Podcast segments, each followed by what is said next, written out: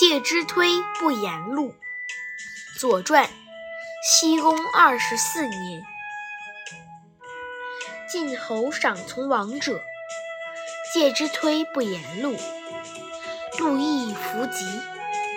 推曰：“献公之子九人，为君在矣。愧怀无亲，外内弃之。天未绝尽，必将有主。主尽嗣者，非君而谁？天时至之，而二三子以为己利，无亦呜乎？窃人之财，犹未之道。”况天贪天之功，以为己利乎？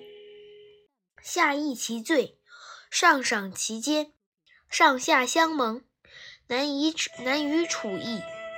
其母曰：“何以求之？以死谁对？”对曰：“由而笑之，罪又甚焉。